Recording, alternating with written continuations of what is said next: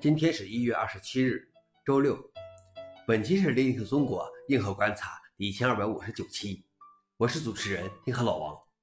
今天观察如下：第一条，苹果公司将允许第三方浏览器引擎，但 Firefox 非常失望。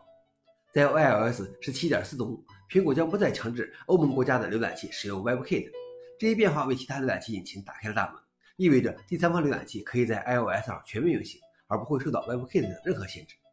尽管这似乎是一个值得欢迎的变化，但 Mozilla 表示对苹果将此限制于欧盟感到非常失望，因为这将迫使像 Firefox 等浏览器需要构建和维护两个独立的浏览器实现。Mozilla 认为苹果公司让其他公司在提供 Safari 的竞争替代品时尽可能痛苦。消息来源：The World。老王点评：这就有点矫情了。第二条是红帽将修改其云计算 Real 定价。红帽公司目前针对公有云使用红帽企业 Linux Real 的定价模式是针对小型和大型虚拟机的两级模式，但是鉴于这种模式是多年前制定的，而公共云已经变得越来越普遍，虚拟机的大小和功能远千差万别，因此红帽公司正在更新其公共云定价。